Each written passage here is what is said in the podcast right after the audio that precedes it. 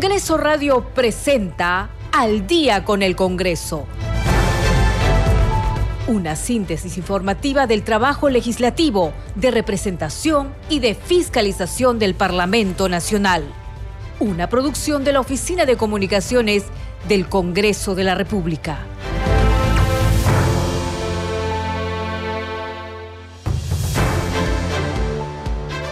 ¿Cómo están? Bienvenidos al programa Al Día con el Congreso. Les saluda Danitza Palomino.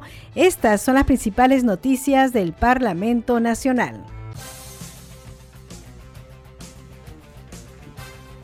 El Pleno del Congreso autorizó a la Presidenta de la República, Dina Boluarte, a salir del territorio nacional del 14 al 18 de noviembre con el objeto de participar en la 30 reunión de líderes económicos del Foro de Cooperación Económica Asia-Pacífico, APEC, y sus eventos conexos. La representación nacional aprobó la propuesta legislativa que establece que los organizadores de ferias están obligados a que el 5% de los comerciantes que participen en ella sean personas con discapacidad o asociaciones, empresas o cualquier organización conformada por estas. El Pleno del Congreso de la República aprobó por insistencia la ley que reconoce derechos al concebido, entre ellos el derecho a la vida, la salud, la integridad moral, psíquica y física, identidad, libre desarrollo, bienestar y otros derechos que le favorezcan. La representación nacional aprobó declarar de interés nacional y necesidad pública el fortalecimiento del Archivo General de la Nación, el Sistema Nacional de Archivos y la digitalización del patrimonio documental de la Nación. El Pleno del Congreso guardó un minuto de silencio por el fallecimiento del arqueólogo, antropólogo y educador ayacuchano Luis Guillermo Lumbreras. La representación nacional aprobó la creación de la Comisión Especial Multipartidaria a favor de los valles de los ríos Apurímac, N y Mantaro por el plazo que comprende el periodo legislativo 2023-2026 para que estudie, monitoree, evalúe, proponga y promueva el cumplimiento de las políticas, planes, programas, proyectos, estrategias, entre otras acciones dadas por el Ejecutivo a favor de dicha zona. Usted está escuchando al día con el Congreso.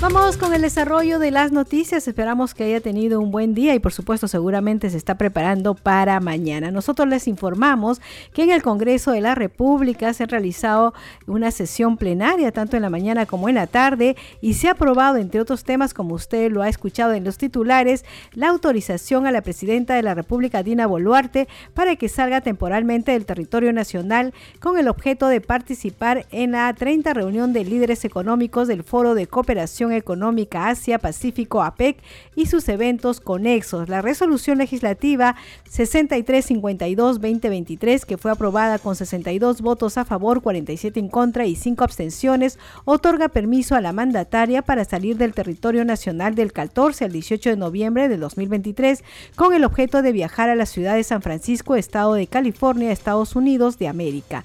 Vamos a escuchar parte de la sesión plenaria. El Congreso de la República, de conformidad con lo prescrito en el inciso 9 del artículo 102 y el inciso 4 del artículo 113 de la Constitución Política del Perú, en el literal J del inciso 1 del artículo 76 del reglamento del Congreso de la República, en la ley 28.344, ley que regula la autorización de la salida del territorio nacional del presidente de la República, y el artículo 8A de la ley 29.158, ley orgánica del Poder Ejecutivo, incorporado por la ley 31.000 810 respecto al encargo del despacho de la Presidencia de la República y de su gestión a través de tecnologías digitales, ha resuelto acceder a la petición formulada por la señora Presidenta de la República y, en consecuencia, autorizarla para salir del territorio nacional del 14 al 18 de noviembre de 2023 con el objeto de viajar a la ciudad de San Francisco, Estado de California, Estados Unidos de América a fin de que participe de la trigésima reunión de líderes económicos del Foro de Cooperación Económica Asia-Pacífico APEC. La Presidenta de la República se mantendrá a cargo del despacho de la Presidencia de la República empleando tecnologías digitales, las cuales adoptan los mecanismos de seguridad digital y la garantía de la seguridad de los medios a emplearse en el marco de lo dispuesto en el artículo 8A de la Ley 29.158, Ley Orgánica del Poder Ejecutivo, incorporado por la Ley 31.800 así como en la normativa vigente en materia de seguridad y confianza digital en el país. La presente resolución legislativa entra en vigencia al día siguiente de su publicación. Al voto.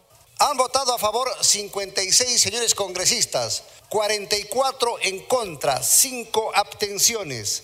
Más a favor Heidinger, Sixia, Zeta, Córdoba, Julón y Magali Ruiz. En contra Dávila, Atanasio, Acuña Héctor y Limachi. Ha sido aprobado el proyecto de resolución legislativa que autoriza a la señora Presidenta de la República para salir del territorio nacional del 14 al 18 de noviembre del año 2023. Señores congresistas, de conformidad con lo establecido en el artículo 78 del reglamento del Congreso de la República, el proyecto de resolución legislativa aprobado no requiere de segunda votación. La solicitud de permiso fue sustentada previamente por el ministro de Relaciones Exteriores Javier González Solaechea, quien acudió a la sesión del Pleno por iniciativa propia. Vamos a escuchar parte de lo que dijo en la sesión plenaria. He tomado todas las seguridades desde el día y la primera hora que asumí, hablando con el señor secretario adjunto del Departamento de Estado de los Estados Unidos, Estados Unidos ostenta la presidencia pro tempore de APEC para eh, tener las mejores condiciones y seguridades de que la transferencia de la presidencia pro tempore se va a ejercer como son los usos y las prácticas diplomáticas. Esto es del presidente Biden a la señora Presidente Constitucional de la República. Yo he eh, deseado compartir, presidente puede dar fe, mostrándole el texto en donde claramente, sin lugar a dudas, me asegura lo siguiente, que la transferencia está en la agenda oficial de, eh, presidente Biden respecto a él y transferirle la presidencia por a la presidenta constitucional, señora Boluarte. Yo hago una invocación en la importancia de que el Perú esté representado al máximo nivel en este foro. En segundo y último lugar, yo voy a estar dispuesto, es mi vocación democrática, a concurrir a la instancia que estime conveniente y yo me comprometo como iniciativa, tras cada viaje, emitir un informe fehaciente de eh, lo realizado, de los objetivos perseguidos, de los impactos inmediatos no puedo decir de los logros inmediatos porque todas estas decisiones este, tienen su proceso de implementación, pero hacerlo de forma lo más respetuosamente posible, que hay un canciller de la República que va con este sello a imprimir todo su trabajo al servicio de la nación, con lealtad, con transparencia. Señor presidente, muchas gracias. Seguimos aquí en el día con el Congreso. Hay que decir que las actividades de la Presidenta de la República incluyen su participación en la 30 reunión de líderes económicos de APEC, esto es el 16 y 17 de noviembre, en la que los líderes de las 21 economías miembros del foro abordarán los principales desafíos en la economía global y de la región Asia-Pacífico sobre la base de las prioridades propuestas por la economía anfitriona y que harán énfasis en la imperiosa necesidad de una mayor inclusión, interconexión e innovación a los efectos de ampliar las oportunidades de las grandes mayorías nacionales. Vamos con otras noticias. El Pleno del Congreso guardó un minuto de silencio por el fallecimiento del arqueólogo, antropólogo y educador ayacuchano Luis Guillermo Lumbreras. Fue a pedido del presidente de la Comisión de Cultura, Héctor Acuña, quien dio la triste noticia. Vamos a escucharlo. Señor presidente, para compartir eh, una mala noticia, se trata del sensible fallecimiento del señor Luis Guillermo Lumbreras Salcedo, ayacuchano, antropólogo, arqueólogo y educador. Realmente es una gran pérdida para nuestra cultura, nuestra arqueología. Es un reconocido educador, reconocido por impregnar una nueva perspectiva a la arqueología con valiosos aportes, no solo en el aspecto descriptivo y analítico, sino también en el plano teórico de la definición de la arqueología peruana. Fue el impulsor de la llamada arqueología social, que no solo se limita a la recopilación de datos, sino que participa del desarrollo y la integración de la sociedad. Planteó la teoría alogenista sobre el origen de la cultura en el Perú, que sostiene que en ella actuaron tanto elementos propios o autóctonos como foreanos. Señor presidente, realmente ante esta gran pérdida, creo que es el momento de hacer un reconocimiento pidiéndole por favor un minuto de silencio a la representación por su intermedio. Muchas gracias. Minuto de silencio. Seguimos aquí con Al día con el Congreso a fin de recuperar y preservar la documentación histórica de nuestro país. El Pleno del Congreso aprobó declarar de interés nacional el fortalecimiento del Archivo General de la Nación, el Sistema Nacional de Archivos y la digitalización del patrimonio documental de la Nación. Sustentó la iniciativa la congresista Susel Paredes. Vamos a escucharla. Dictamen recaído en el proyecto de ley 3296 2022-CR, contexto sustitutorio que propone la ley que declara de interés nacional el fortalecimiento del Archivo General de la Nación, el Sistema Nacional de Archivos y la digitalización del patrimonio documental de la Nación. Texto sustitutorio. Ley que declara de interés nacional el fortalecimiento del Archivo General de la Nación, del Sistema Nacional de Archivos y la digitalización del patrimonio documental de la Nación. Artículo único. Declaración de interés nacional. Se declara de interés nacional el fortalecimiento del Archivo General de la Nación, del sistema de archivos y la digitalización de patrimonio documental de la Nación con la finalidad de proteger, custodiar, conservar, salvaguardar y difundir el patrimonio que custodian el Archivo General de la Nación, los archivos regionales y las instituciones públicas que cuenten con archivos históricos que son fuente de información de la historia, identidad y memoria de todos los peruanos. Disposición complementaria final. Única. Acciones coordinadas. En el marco de la Declaración de Interés Nacional establecida en el artículo 1, único, el Ministerio de Cultura, el Ministerio de Economía y Finanzas y los gobiernos regionales y gobiernos locales coordinarán, de acuerdo con sus competencias, las acciones pertinentes para la ejecución de lo dispuesto en la presente ley. Seguimos en al día con el Congreso y hay que decir que por amplia mayoría el Pleno del Congreso aprobó la propuesta legislativa que establece que los organizadores de ferias están obligados a que el 5% de los comerciantes que participen en ella sean personas con discapacidad o asociaciones, empresas o cualquier organización conformada por estas. Se trata del dictamen del proyecto de ley 5263 que obtuvo 85 votos a favor, 16 en contra y 13 abstenciones según el tablero electrónico. Nosotros conversamos esta tarde con la congresista Kira Alcarraz, quien es presidenta de la Comisión de Inclusión Social y Personas con Discapacidad. Vamos a escuchar la entrevista. Hoy día se ha aprobado el dictamen número 100 del periodo anual de sesiones 2023-2024. Una de las leyes, uno de los dictámenes que se ha aprobado el día de hoy, tiene que ver con la iniciativa para asegurar la participación de personas con discapacidad en ferias. Justamente para comentar este dictamen aprobado, estamos en estudios de Congreso Radio con la congresista Kira Alcarraz, quien es presidenta de la Comisión de Inclusión Social y Personas con Discapacidad. Congresista, ¿cómo está? Bienvenida. Muchas gracias por la invitación. Importante la ley, que el dictamen que se ha aprobado el día de hoy. Por supuesto, porque seguimos cortando brechas para las personas con discapacidad que no han sido visualizadas en tanto tiempo.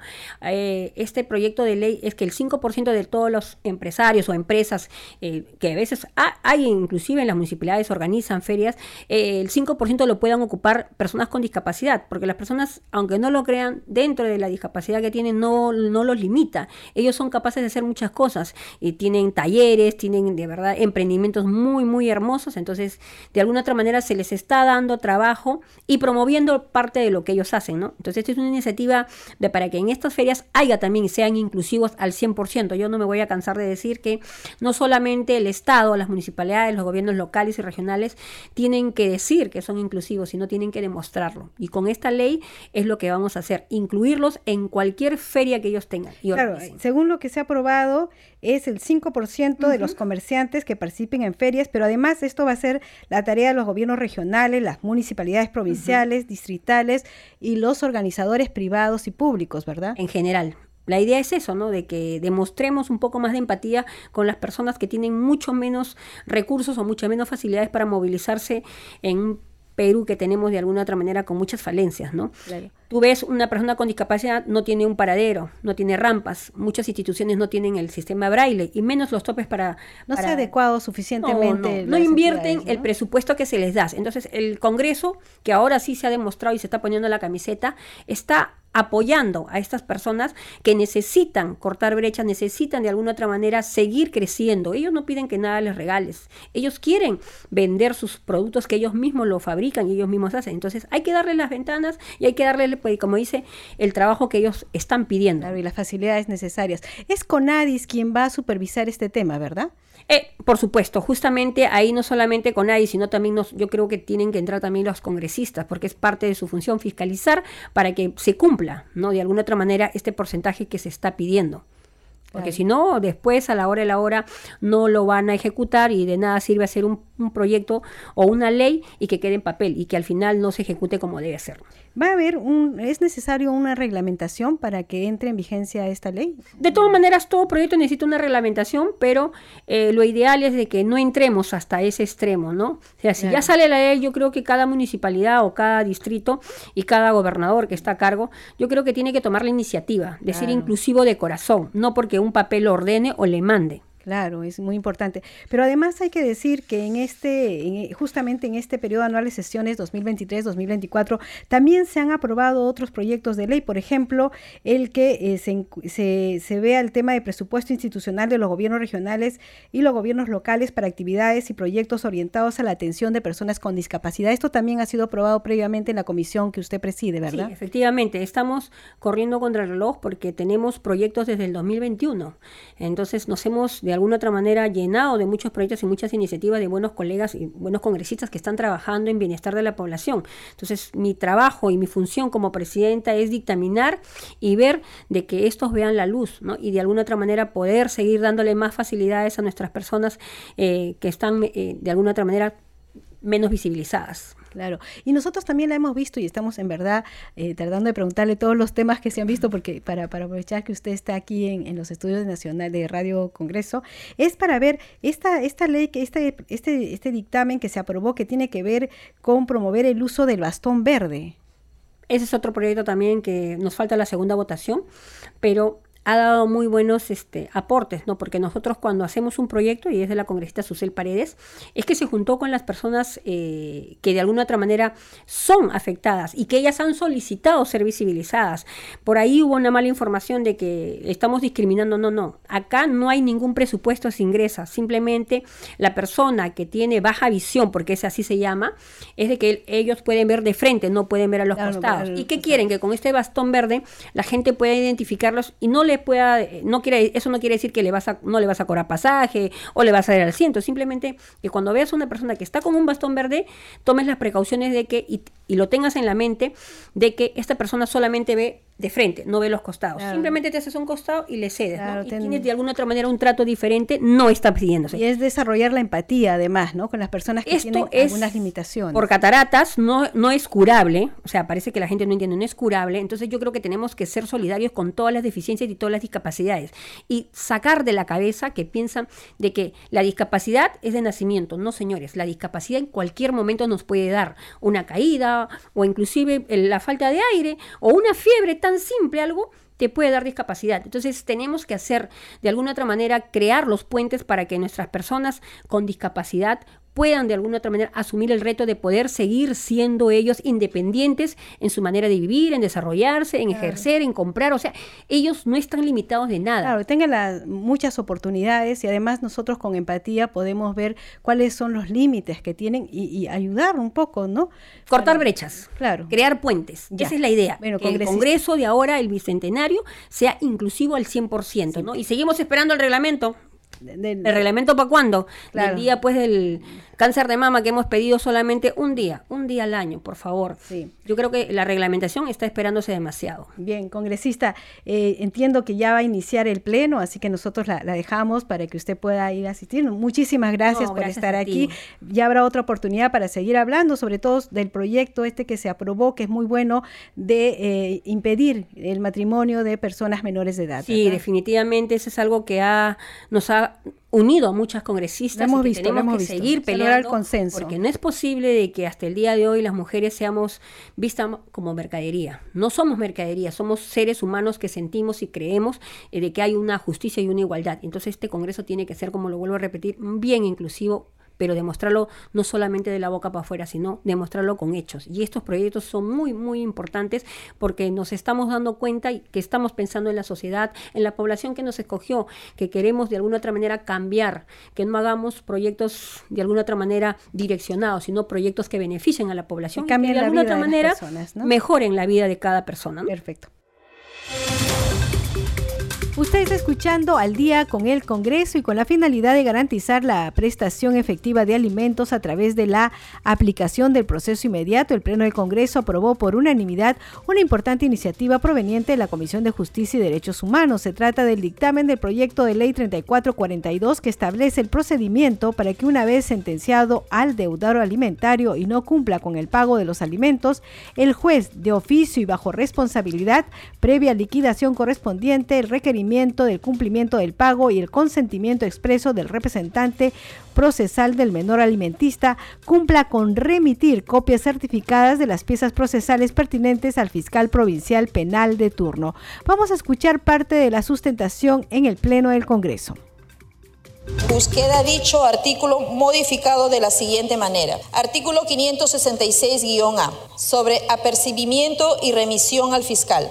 Si el obligado, luego de haber sido notificado para la ejecución de sentencia con calidad de firme, no cumple con el pago de los alimentos, el juez de oficio y bajo responsabilidad previa liquidación correspondiente, el requerimiento del cumplimiento del pago y el consentimiento expreso del representante procesal del menor alimentista remitirá copia certificada de las piezas procesales pertinentes al fiscal provincial penal de turno a fin de que proceda con arreglo a sus atribuciones de conformidad con el literal D del numeral 1 del artículo 446 del nuevo Código Procesal Penal. En cuanto a la modificación del nuevo Código Procesal Penal, decreto legislativo 957, dicho artículo queda modificado de la siguiente manera.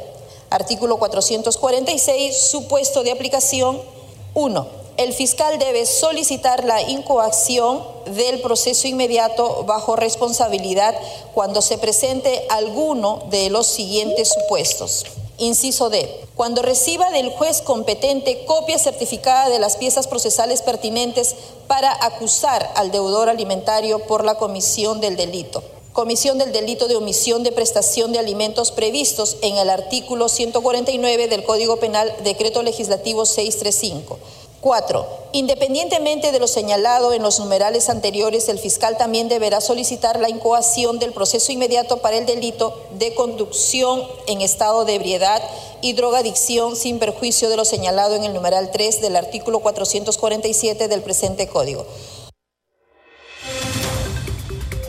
Usted está escuchando al día con el Congreso y como sabe la Oficina de Comunicaciones viene difundiendo eh, las funciones del Congreso de la República en lenguas originarias. Esta vez vamos a escuchar la función de representación en lengua aymara. El Congreso representa a la gente, llevando sus voces y preocupaciones a las instancias correspondientes. Siempre mantiene el diálogo constante con la población. Traducción e interpretación en Aymara.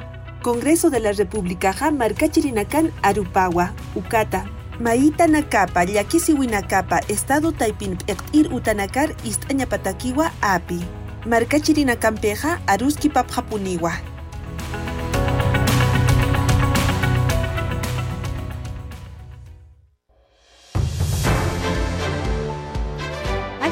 la noche vamos a hacer una pausa y regresamos con más información en unos minutos aquí en Al día con el Congreso.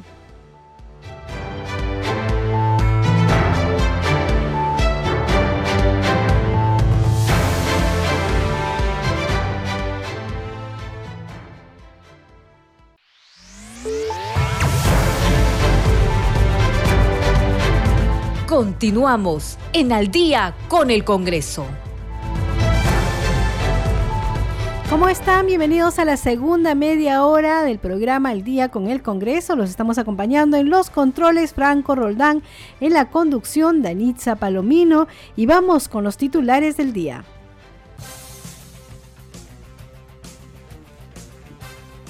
El Pleno del Congreso autorizó a la Presidenta de la República, Dina Boluarte, a salir del territorio nacional del 14 al 18 de noviembre con el objeto de participar en la 30 reunión de líderes económicos del Foro de Cooperación Económica Asia-Pacífico, APEC, y sus eventos conexos. La representación nacional aprobó la propuesta legislativa que establece que los organizadores de ferias están obligados a que el 5% de los comerciantes que participen en ella sean personas con discapacidad o asociaciones, empresas o cualquier organización conformada por estas. El Pleno del Congreso de la República aprobó por insistencia la ley que reconoce derechos al concebido, entre ellos el derecho a la vida, la salud, la integridad moral, psíquica y física, identidad, libre desarrollo, bienestar y otros derechos que le favorezcan. La representación nacional aprobó declarar de interés nacional y necesidad pública el fortalecimiento del Archivo General de la Nación, el Sistema Nacional de Archivos y la digitalización del patrimonio documental de la Nación. El Pleno del Congreso guardó un minuto de silencio por el fallecimiento del arqueólogo, antropólogo y educador ayacuchano Luis Guillermo Lumbreras. La representación nacional aprobó la creación de la Comisión Especial Multipartidaria a favor de los valles de los ríos Apurímac, N y Mantaro por el plazo que comprende el periodo legislativo 2023-2026 para que estudie, monitoree, evalúe, proponga y promueva el cumplimiento de las políticas, planes, programas, proyectos, estrategias, entre otras acciones dadas por el Ejecutivo a favor de dicha zona. Usted está escuchando al día con el Congreso.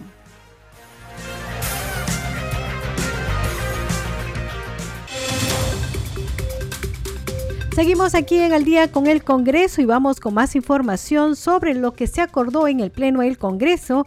Las micro y pequeñas empresas podrán contar con un mayor liquidez para dinamizar sus inversiones y asegurar la continuidad de la contratación con el Estado.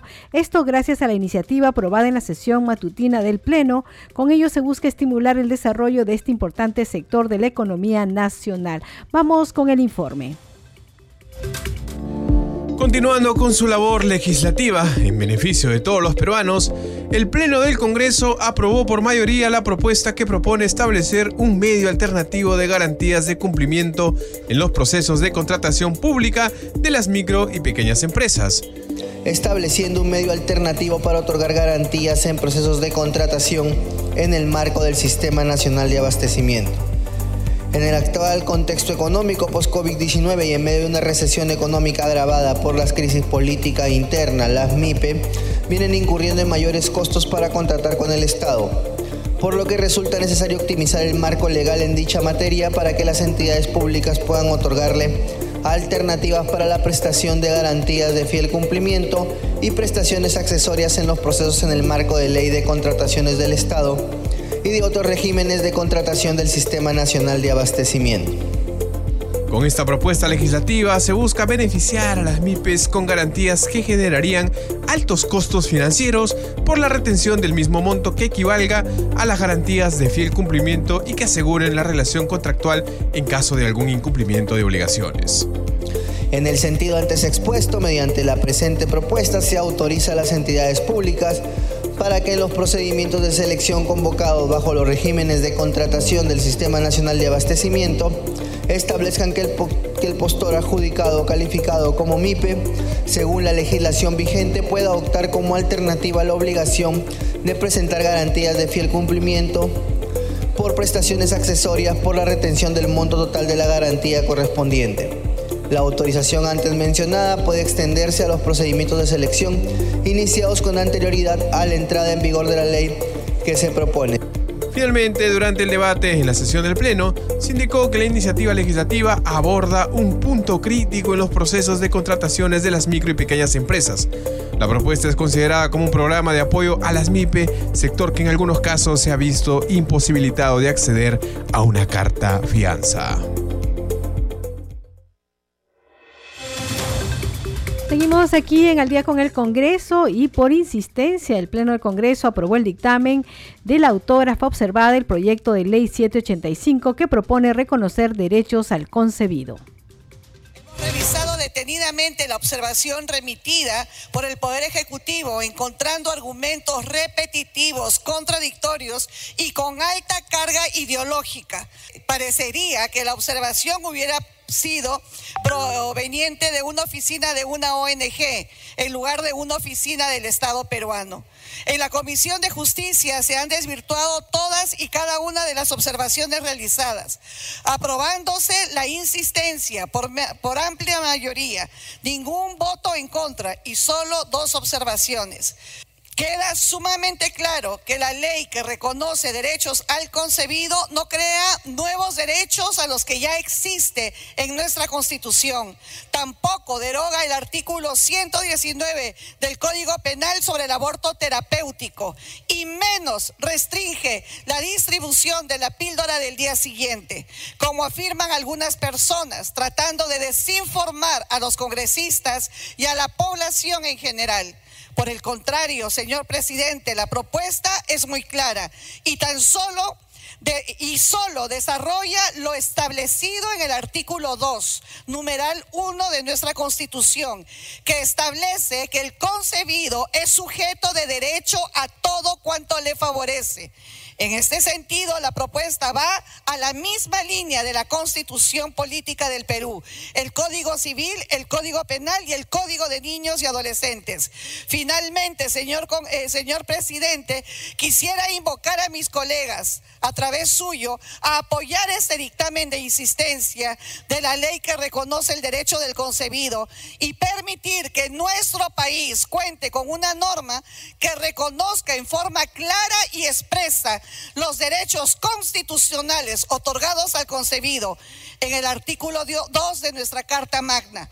Los niños no pueden defender sus derechos. Los bebés no pueden defender sus derechos. Por eso nos necesitan a nosotros, los padres de esta patria, para proteger la vida de ellos y cuidarlos en todo el proceso de desarrollo humano. Vamos con más información aquí en Al día con el Congreso. Vamos con otras noticias con la finalidad de buscar que se cumpla con el descanso físico a los profesionales de la salud expuestos a radiaciones radioactivas. La Comisión de Salud organizó una mesa de trabajo al respecto. Vamos con el informe.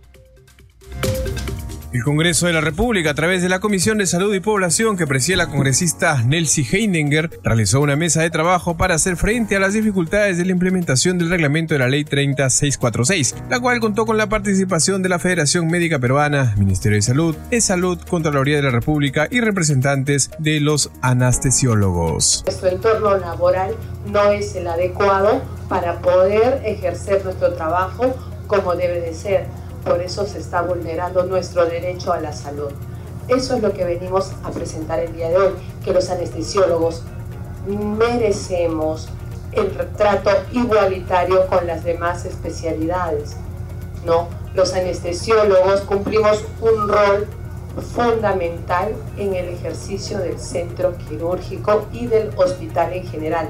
No solo trabajamos en sala de operaciones, asistimos a las demás eh, eh, asistencias, resonancias, eh, los procedimientos hemodinámicos y demás procedimientos que llevan radiación ionizante.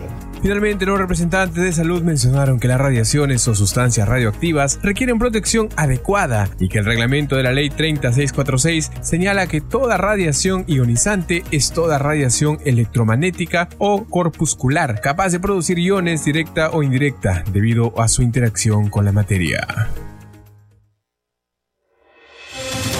Seguimos aquí en Al día con el Congreso y hay que dar cuenta de las normas legales. Fue publicada la norma que modifica la Ley 3493 que regula la política remunerativa del auxiliar de educación en las instituciones educativas públicas en el marco de la Ley de Reforma Magisterial tras haber sido aprobada por insistencia por el Pleno del Congreso de la República.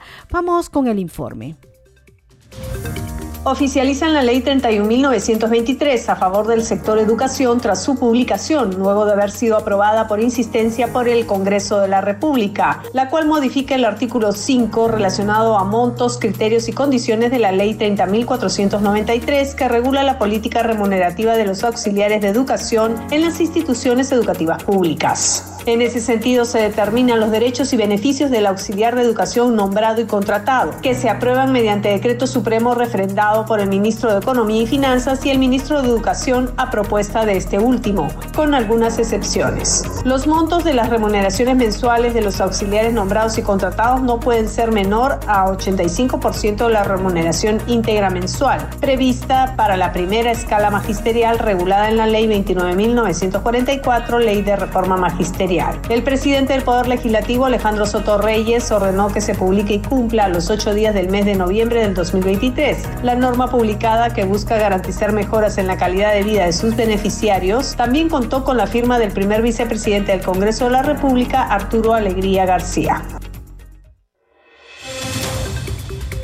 Seguimos con el día con el Congreso y vamos a dar información de cómo marcha este proceso de la selección del integrante para el Tribunal Constitucional. Vamos con la nota con preguntas específicas relacionadas a su experiencia y conocimiento en materia legal, profesional y personal. Los integrantes de la Comisión Especial del Tribunal Constitucional desarrollaron las entrevistas personales correspondientes a los siete postulantes que aspiran a ocupar el cargo de magistrado de esta importante institución. Esta etapa del proceso se desarrolló en la dudécima sesión extraordinaria de la comisión que se desarrolló en la sala Francisco Bolognesi de Palacio Legislativo en forma pública de una hora cada uno desde las 8 de la mañana hasta las 6 de la tarde. Estuvo presidida por el congresista Idelso García Correa, titular de ese grupo de trabajo parlamentario cuyo nombre es Comisión Especial de Selección de Candidato o Candidata Apto para la elección del magistrado del Tribunal Constitucional. Se trata de los aspirantes al cargo Luis Alberto Carrasco García, María del Pilar eh, Dolores Tello Leiva, Pedro Alfredo Hernández Chávez y Evelia Fátima Rosalina Castro Alviles.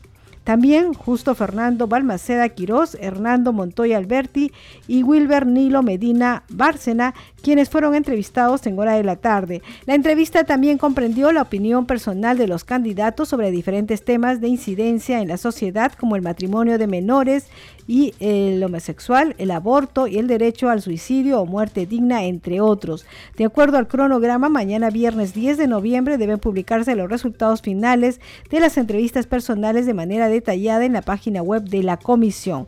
Para el lunes 13 y 14 para el lunes 13 y martes 14 de noviembre se prevé la presentación de reconsideración a la calificación de la entrevista personal y para el viernes 17 la comunicación de las respuestas a las reconsideraciones que constan en acta. Después de varias etapas se proyecta la entrega al presidente del Congreso del informe con la relación de candidatos o candidatas aptos en orden de prelación por el puntaje obtenido y la motivación del puntaje final otorgado a cada uno de los postulantes según la tabla de calificación o los criterios que aprueben la comisión especial. Desde el martes 12 de diciembre del presente año, el Pleno del Congreso de la República se encontrará habilitado para la elección del magistrado del Tribunal Constitucional. Vamos a escuchar parte de la sesión donde justamente se está entrevistando al postulante Justo Balmaceda Quirós. Congresista Aragón Carreño puede hacer uso de las preguntas respectivas. Balmaceda Quirós, realizo las siguientes preguntas. Mm, cuando se habla, doctor, de eh, un Estado constitucional de derecho en estos tiempos, cuáles son los pilares o la estructura de un Estado constitucional de derecho. Hace algunos años hablábamos del Estado de Derecho, ahora de un Estado constitucional de derecho. Entonces, ¿cuál es la naturaleza, la esencia? Uno, dos. Eh, ¿Hablamos de un control de constitucionalidad de las leyes? ¿O hablamos en estos tiempos de un control de convencionalidad? De ser el caso, ¿por qué control de convencionalidad? Efectivamente, ¿no? La diferencia entre el Estado de Derecho y el Estado constitucional de Derecho está en que ahora la protagonista de la fuente principal que debe acudir a resolver cualquier situación, tanto para el mismo Congreso de la República o para el Poder Judicial, es la Constitución. ¿no? El punto de referencia ahora es la Constitución. De hecho, este cambio lo originó un movimiento filosófico, el neoconstitucionalismo, que precisamente, eh, creo yo, aunque ponga de nombre a la Constitución como centro, eh, permite la interpretación de ella de la manera más laxa que se ha visto hasta ahora en el tiempo de, de la filosofía del derecho. Entonces, la diferencia ahora es que la Constitución es la fuente, pero la fuente en función a cómo la interprete cada juez que tenga un caso concreto por resolver. Respecto al control de constitucionalidad o de convencionalidad, yo creo que eh, lo que rige en Perú, es mi percepción político-jurídica, es el control de legalidad.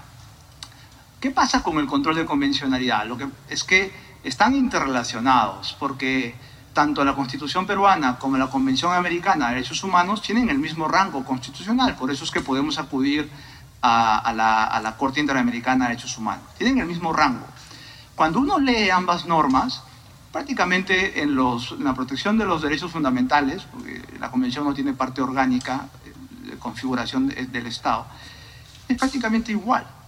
Entonces, eh, podría yo acudir, y es lo que yo siempre he propuesto, eh, a la mejor protección que tenga un derecho fundamental. ¿no? Si, por ejemplo, es la Constitución peruana la que protege mejor algún derecho, que se aplique la Constitución peruana. Si fuera la Convención la que tuviera una mejor protección, que se aplique la Convención. Ejemplo, la pena de muerte. ¿no? Nuestra Constitución regula la pena de muerte en dos supuestos, pero sin embargo eh, tiene una cláusula de cierre, ¿no? Eh, en concordancia con los tratados internacionales. Y resulta que la Convención Interamericana proscribe la pena de muerte. Seguimos aquí en Al día con el Congreso. Vamos con nuestra siguiente secuencia. Congreso en redes. Tenemos información con nuestro compañero Víctor Incio. Adelante, Víctor. Buenas noches, Danixa. Vamos a empezar con tuit del Congreso de la República. En la publicación se lee que con 62 votos a favor, el Pleno del Congreso aprobó el proyecto de resolución legislativa 6352, solicitando autorización a la Presidenta de la República, Dina Boluarte, para salir del territorio nacional del 14 al 18 de noviembre, con el objeto de participar en la PEC. Otra publicación del Parlamento Nacional informa que se aprobó con 112 votos el texto sustitutorio del proyecto de ley 3442, que propone modificar el texto único ordenado del Código Procesal Civil y el nuevo Código Procesal Penal del Decreto Legislativo 957, a fin de garantizar la prestación efectiva de la obligación a la asistencia familiar. Otro tuit del Congreso de la República informa que con 113 votos a favor, el Pleno del Congreso aprobó el texto sustitutorio del proyecto de ley 3296, que propone declarar de interés nacional el fortalecimiento del Archivo General de la Nación, el Sistema Nacional de Archivos y la digitalización del patrimonio documental de la Nación. Y la Comisión de Cultura lamenta el sensible fallecimiento del destacado antropólogo, arqueólogo y educador peruano Luis Guillermo Lumbreras, reconocido por ser impulsor de la denominada arqueología social. Expresamos nuestras sentidas condolencias a su familia, amigos, colegas y alumnos. Estas son algunas de las publicaciones en redes sociales de Anixa. Adelante con usted en estudio. Muchas gracias, Víctor Incio. Vamos a dar cuenta de otras publicaciones. También la cuenta oficial del Congreso de la República publica lo siguiente. En 106 días de gestión, el Congreso de la República, presidido por el congresista Alejandro Soto, aprobó su dictamen número 100 durante este periodo, destacando su compromiso con la legislación a favor de diversos sectores. Y también está la publicación de la congresista Ruth que dice guardaparques. Hoy desarrollamos reunión de trabajo entre la Comisión de Trabajo y la Comisión de Pueblos Andinos para consensuar textos final de la ley del guardaparques. En esa reunión participaron representantes de CERNAP y Sindicato de Guardaparques, quienes exigen derechos laborales dignos. Bien, a esta hora de la noche vamos a continuar con el programa Al día con el Congreso y hay que decir que el Parlamento Nacional aprobó el dictamen de la Comisión de Educación que promueve la convivencia sin violencia que previene el acoso escolar. Al respecto se ha pedido opinión a la ciudadanía. Vamos a escuchar esta encuesta. Comisión de Educación, Juventud y Deportes. Dictamen de los proyectos de ley 1399, 1556 y otros que proponen la ley que modifica la ley 29719 ley que promueve la convivencia sin violencia en las instituciones educativas a fin de fortalecer la prevención del acoso escolar. ¿Sabías que el Congreso aprobó un dictamen que previene el acoso escolar? Sería algo valioso para nosotros como padres, ¿no? como tutores de los niños, para poder este, tener una herramienta como ayudarlos a ellos o defenderlos. Claro que estaba muy bien porque no estaríamos de acuerdo que haya un acoso sexual ante los niños, porque tú sabes que yo tengo mis sobrinitos, mis, mis sobrinas, entonces no me gustaría que nada malo le, le hagan. Bueno, me parece muy importante, ¿no? Ya que hoy en día, pues cada cosa que se ve en cada colegio sería muy importante que evalúen y que lo den de una vez. No, eso sobre todo por el bienestar de cada niño.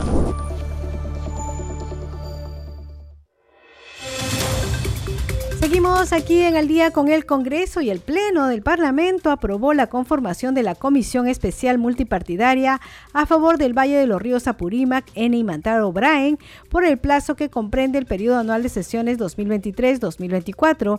Esta comisión se encargará de estudiar, monitorear, evaluar, proponer, promover y fiscalizar en los tres niveles de gobierno el debido cumplimiento de las políticas, planes, programas, proyectos, estrategias, entre otras acciones dadas por el Poder Ejecutivo a favor del Brian recomendando y tomando acciones conforme a las funciones parlamentarias. Vamos a escuchar parte de la sesión plenaria presidente, presenté la moción 7412 de mi autoría a fin de constituir la Comisión Especial Multipartidaria en favor del Valle del Río Apurima, N. y Mantaro, Braen del Congreso de la República, por tratarse de una zona prioritaria de interés nacional y de tratamiento especial conforme al Decreto Supremo número 074-2012-PCM decreto supremo que establece las políticas de Estado en la lucha contra el terrorismo y narcotráfico, las políticas de desarrollo socioeconómico del BRAIN y otras acciones normativas en favor del desarrollo y la paz de esta zona del país, considerando que no se han cumplido las metas sectoriales establecidas para el BRAIN amerita que la representación nacional continúe fiscalizando y evaluando las tareas pendientes, como la situación productiva de la hoja de coca, la siembra y cosecha del agua, al igual que el tratamiento de las plagas de productos del agro, como el café, el cacao y la situación de las comunidades nativas en materia de salud educación, seguridad, carreteras, entre otros. Acorde al informe final de la Comisión Multisectorial de Naturaleza Permanente del Brain Productivo, las razones expuestas propongo un texto sustitutorio al artículo primero con el, siguiente texto. Artículo primero. Constituir la comisión especial multipartidaria denominada Comisión Especial Multipartidaria a favor de los valles del río Apurima, N y Mantaro, y Brain, por plazo que resta al periodo Parlamento 2021-2026 encargada de estudiar, monitorear, evaluar, promover y fiscalizar el cumplimiento de las políticas, planes, programas, proyectos, estrategias, entre otras acciones, dadas por el Poder Ejecutivo a favor del BRAE, recomendando y tomando acciones conforme a sus funciones parlamentarias. Bien, a esta hora de la noche ya nos vamos con los titulares de cierre.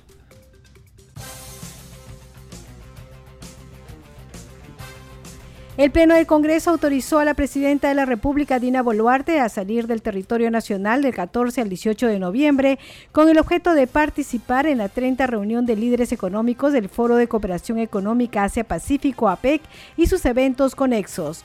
La representación nacional aprobó la propuesta legislativa que establece que los organizadores de ferias están obligados a que el 5% de los comerciantes que participen en ella sean personas con discapacidad o asociaciones, empresas o cualquier organización conformada por estas. El Pleno del Congreso de la República aprobó por insistencia la ley que reconoce derechos al concebido, entre ellos el derecho a la vida, la salud, la integridad moral, psíquica y física, identidad, libre desarrollo, bienestar y otros derechos que le favorezcan. La representación nacional aprobó declarar de interés nacional y necesidad pública el fortalecimiento del Archivo General de la Nación, el Sistema Nacional de Archivos y la digitalización del patrimonio documental de la Nación. El Pleno del Congreso guardó un minuto de silencio por el fallecimiento del arqueólogo, antropólogo y educador ayacuchano Luis Guillermo Lumbreras. La representación nacional aprobó la creación de la Comisión Especial Multipartidaria a favor de los valles de los ríos Apurímac, N y Mantaro, por el plazo que comprende el periodo legislativo 2023-2026 para que estudie, monitoree, evalúe, proponga y promueva el cumplimiento de las políticas, planes, programas, proyectos, estrategias, entre otras acciones dadas por el Ejecutivo a favor de dicha zona. Usted está escuchando al día con el Congreso.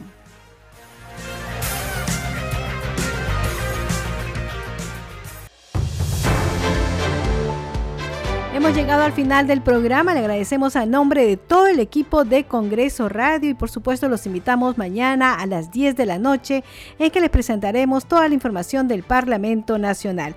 Que tengan muy buenas noches. Hasta mañana.